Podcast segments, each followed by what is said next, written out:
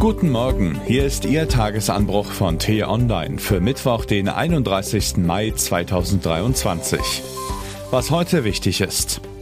Das Hickhack um das Heizungsgesetz lässt die Zustimmung zum Klimaschutz bröckeln. Es ist daher höchste Zeit für ein Projekt, das die Ampel bisher vernachlässigt hat. Geschrieben von T-Online Finanzredakteurin Christine Holthoff am Mikrofon ist heute Axel Bäumling. Noch mag es utopisch klingen, aber stellen Sie sich für einen kurzen Moment mal vor, dass Sie auf Ihren Kontoauszug schauen und sehen, der Staat hat Ihnen Geld überwiesen. Vielleicht zunächst nur 100 Euro, aber immerhin. Verwendungszweck, Ihr Klimageld ist da. Wäre das nicht ein gutes Gefühl? Geradezu eine PR-Maßnahme für den Klimaschutz.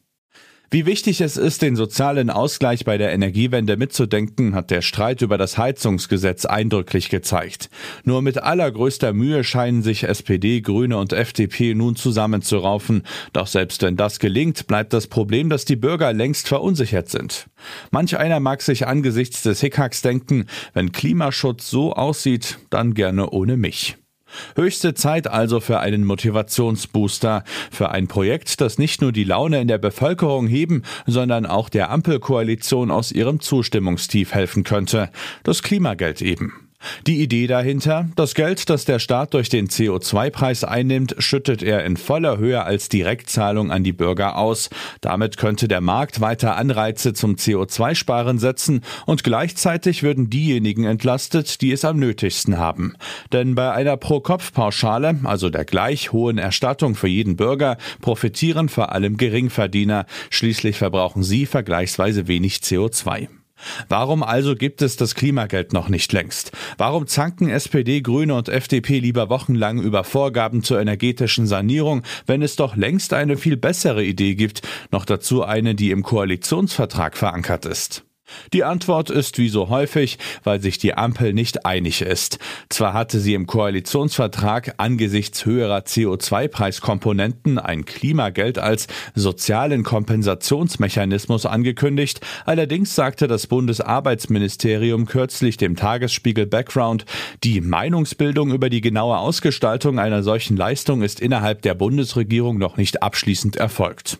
Immerhin, ein paar Schritte hat die Ampel bereits in Richtung Klimageld unternommen. So regelt das jüngste Jahressteuergesetz, dass beim Bundeszentralamt für Steuern die Datenbank mit den Steuer-IDs um die sogenannten IBANs ergänzt werden soll, also um die Bankverbindungen der Bürger. Das wird allerdings noch dauern und reicht alleine ohnehin nicht. Es muss ja auch jemanden geben, der das Geld auszahlt. Darüber soll sich nun eine ressortübergreifende Arbeitsgruppe Gedanken machen, die das Bundesarbeitsministerium eingesetzt hat. Wann das Denken ein Ende haben soll, ist allerdings unklar. Ideen für mögliche Auszahlungswege gibt es bereits viele. Das Klimageld könnte über bestehende Systeme ausgezahlt werden, also etwa die Lohnsteuererstattung, die Grundsicherung, die Rente oder das Kindergeld. Das hätte den Vorteil, dass es Verwaltungskosten sparen würde. Auch das gerade im Kabinett auf den Weg gebrachte digitale Bürgerkonto könnte helfen. Genauso denkbar ist es aber auch, dass das Klimageld noch komplett unter die Räder kommt. Denn die Einnahmen aus der nationalen und europäischen CO2-Bepreisung sind aktuell für ganz andere Dinge vorgesehen, zum Beispiel für den Austausch alter Heizungen. Eine Lösung könnte sein, den CO2-Preis stärker anzuheben. Klingt zunächst paradox und wenig förderlich für den sozialen Frieden, doch das ist ja gerade der Clou am Mechanismus. Je höher der CO2-Preis, desto höher ist auch die Rückzahlung und desto mehr unverplantes Geld käme überhaupt in die Kasse. Auf dem Höhepunkt der Energiekrise hatte die Ampel die Steigerung des CO2-Preises von 30 auf 35 Euro pro Tonne noch verschoben, weil sie die soziale Sprengkraft fürchtete. Hätte es damals schon einen Ausgleichsmechanismus gegeben, wäre das nicht nötig gewesen. Ein ähnliches Dilemma droht der Regierung nun erneut, denn an ihrem eigenen CO2-Preis kann sie drehen, doch auch die EU will ihren Emissionshandel ausweiten. Verschleppt die Ampel das Klimageld weiter, könnten die Bürger schon bald eine böse Überraschung erleben erleben und die Akzeptanz für den Klimaschutz wäre womöglich endgültig dahin.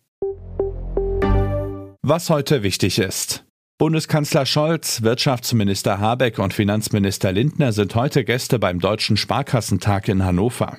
Konkret soll darüber diskutiert werden, wie wir unsere Gesellschaft krisensicher machen, wie sich der Ausbau erneuerbarer Energien vorantreiben lässt und wie man verhindert, dass die Inflation die soziale Spaltung vertieft.